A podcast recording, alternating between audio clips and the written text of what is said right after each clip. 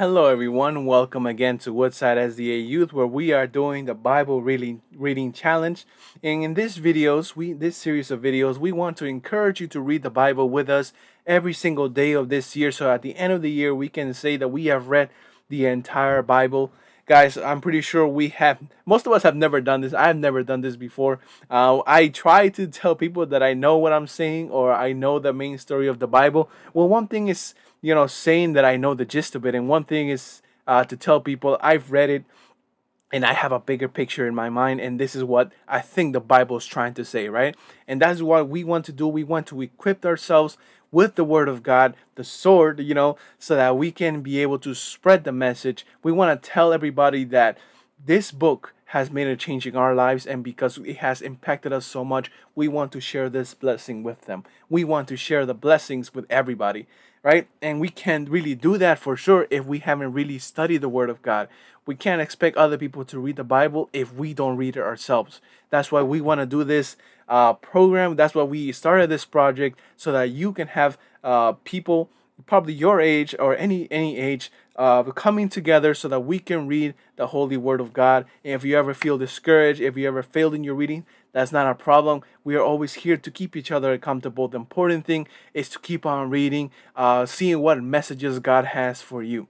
So today we're gonna read the book of First Kings, chapter 10 to chapter 12. Here we see the end, or pretty much in according to this book, um, the end of King Saul. I mean King Solomon. His story. We have left off at the part where he dedicated the temple where God said, I'm going to protect you, I'm going to give you victories over your enemies if you follow my commands, if you follow my laws, right? Now we're going to see if he actually followed those laws, right? So let us go check what happens in chapter 10 real quick. Uh, let's see. In chapter 10, we see Queen of Sheba visiting King Solomon. Now, a lot of people like every single movie, and a lot of people like to think that Queen Sheba went to Solomon and they had a relationship and uh, stuff like that. And um, we, you can say that that's what you believe if you read it in other book apart from the Bible, because the Bible doesn't say anything about them having a relationship. The Bible only shares the story of a Queen of Sheba who was really interested in um, Solomon's wisdom he ha- she has received so many news about Solomon and God that she traveled so many miles and miles and miles just to get to King Solomon so that he can test his wisdom. And she was blessed. King Solomon was also blessed by her presence. I'm pretty sure uh, the message of God reached Queen Sheba, and um, maybe this is a way where people from the land of Sheba or where the land of Queen of Sheba was from received the word of God but we shouldn't really paint it as a this as a romance story because there's no romance going on in this chapter at all. We should look at this chapter as a means of evangelism. That's how I look at it. How someone from a foreign land that didn't know God came to this person, and King Solomon gave and showed evidence of God's wisdom to her. Right? I'm pretty sure this was during the time where Solomon was still a righteous man. He was still a wise man. He was still following God's commands. And this is uh, that's pretty much the story that I get from the Queen of Sheba visiting King Solomon.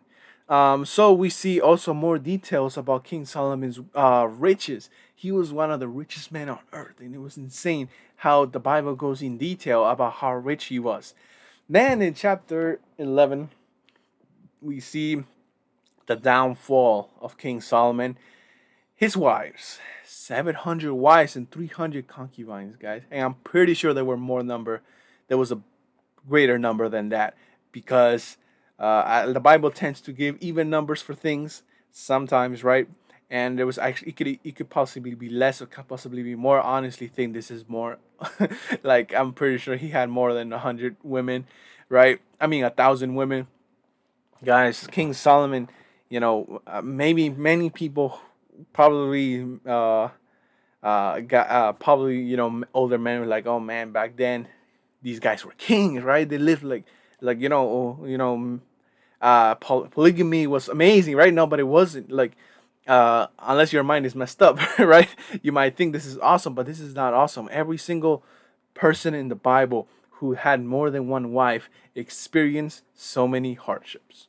The man experienced a lot of hardships, but the women experienced even more hardships. This was not God's model. And even though it may seem cool, it may seem uh, uh like uh, oh man, this is this guy is a powerful guy because he has so many wives, right? That doesn't matter, guys. God created one man and one woman to be together, two people being one, not three people being one, not four people, not not thousand people being one, but uh, one man, one woman. Guys, when we start inserting any more numbers to what God has assigned, problems begin. Solomon had a thousand wives. Maybe you can say, oh, he's just having fun. But no, look what happened to King Solomon. His heart was turned away. I have no idea how he just let this happen. The wisest man on earth, right? Many times you can be wise, but not logical.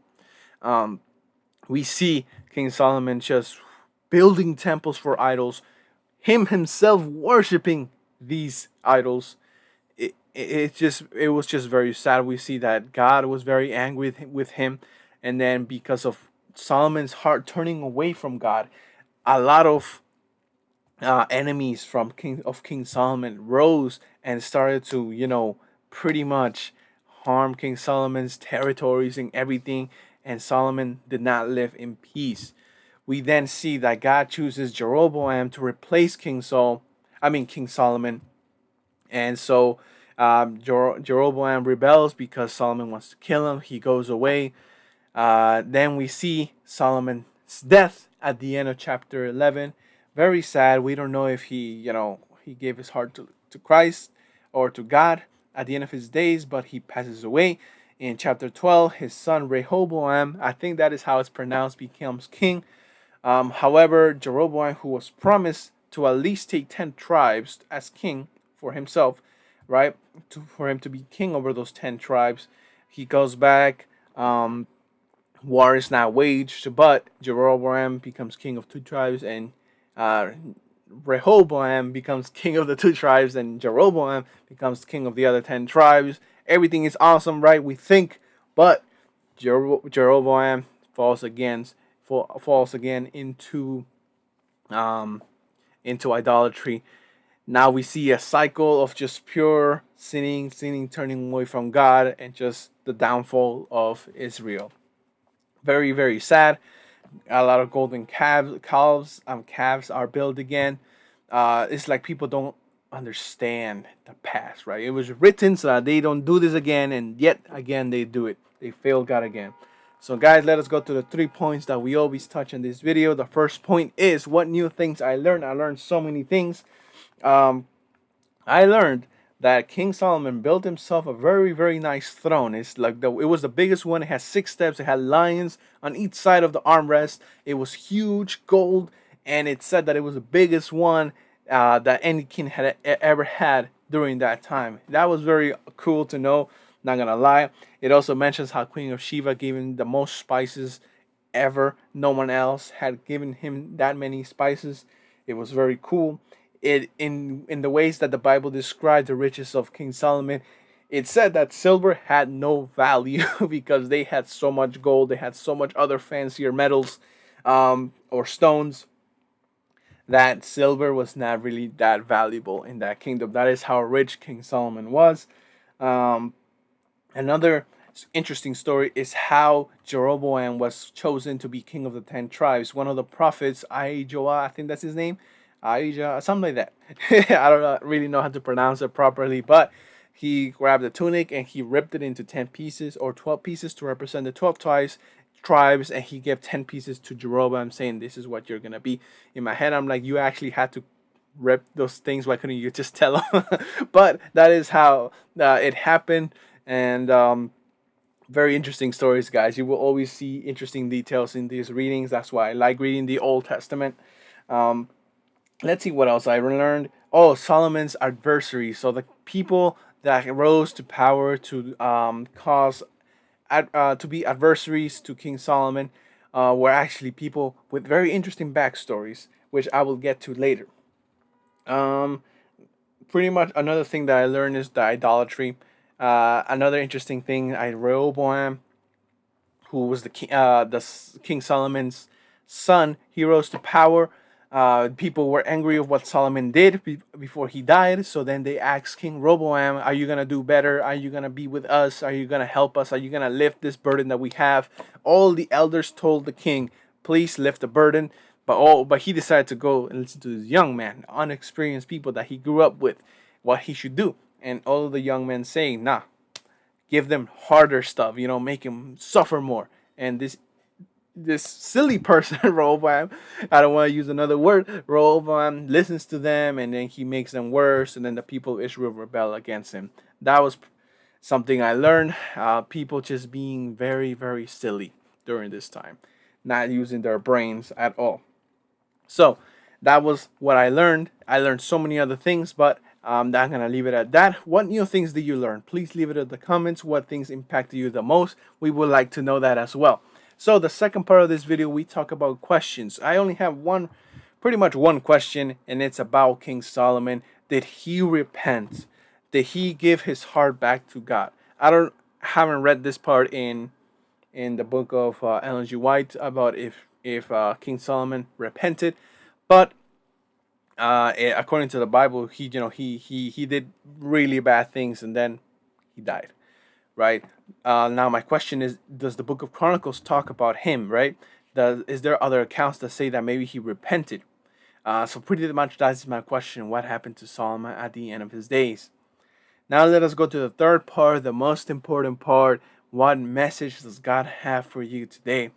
One of the things that was very, very interesting about the reading, I don't know if you guys were impacted by this, but when it came to talk about the adversities or the advers- who were the adversaries of King Solomon. The Bible mentions it was Hadad and this other guy named um, uh, where, where was he? Rezon, right? These people actually had very interesting backstories. They uh, King um, General Joab, working under King David, he destroyed pretty much Hadad's uh, people, the Edomites, right? He destroyed them, and and Hadad was a little boy who escaped the massacre. He now becomes king or powerful enough to go and get revenge for his people. And who did Joab work for? King David, who's King David's son, King Solomon. So he goes and attacks King Solomon. So similar story with um, with uh, Rezon. Uh, David destroyed his family, everything. He survived. Now he's gonna get revenge for his family. Um, I'm pretty sure I'm not 100% uh, sure about this, but uh, maybe David's destroying Rezon's family or his people was one of the uh, battles that David did that God did not tell him to do. Let us remind, remind ourselves that David started to, you know, he actually became a killer. After, even though he killed Uriah and everything, he did battles that God did not tell him to do, and he slaughtered so many people. God did not tell him to go to these random places and slaughter innocent people. Maybe this is one of the people that um, uh, David harmed and killed, and this person just wants revenge. Uh, guys, these things Solomon had nothing to do with it, but because these people belong to pretty much Solomon's group of people and everything, they now getting revenge, and now they are attacking Solomon. So the message that I really have is that what we do in the past will come back to hurt us in the present or hurt our the people that we love in the future. Joab was not a good person, so he did those mistakes. Now Hadad one's revenge. Rezon uh, was uh, had his whole family destroyed by David. Maybe David's shouldn't have destroyed everybody here, but now he wants revenge. They made mistakes and now these people are gonna get revenge. There are gonna be many times, guys, and that's why we need to think about the our actions. There are gonna be times where we get where we're gonna mess up so badly, but we need to think about our actions because our actions can bring very difficult, very hard consequences. And many times we won't be alive for those consequences. David wasn't alive to receive the consequences of what he did. Joab wasn't alive to receive the consequences that he did. Um, he was already dead by this time. But what he did, now these people are gonna get and attack King Solomon, someone who David loved so much. Right? Maybe we won't be present for those consequences, but um, maybe our, our, our, children will or our grandkids will.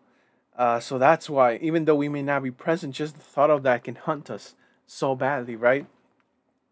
We can bring so many bad things with our actions, and this is the this is the reason why I want to uh, use this time and use this reading to let you guys know that we need to think about our actions. And if there's a conversation that we haven't had with a past enemy or someone who we have harmed, not because we are scared of the consequences, but I believe that God is calling us to make amends with those people.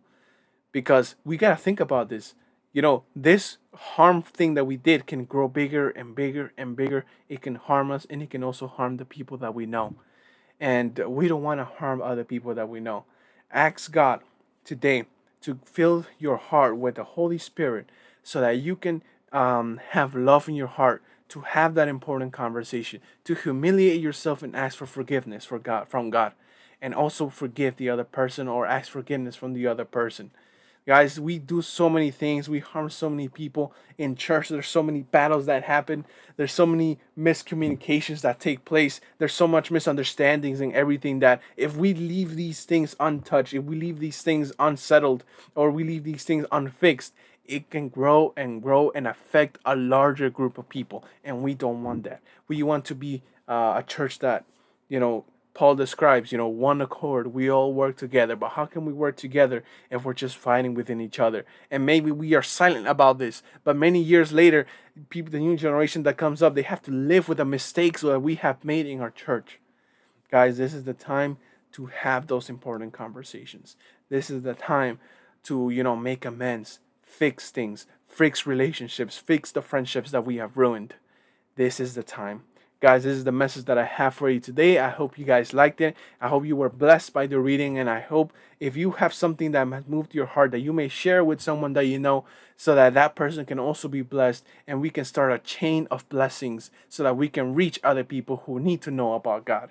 That is the message for today, guys, and I hope you guys have a wonderful day. I'll see you again next time.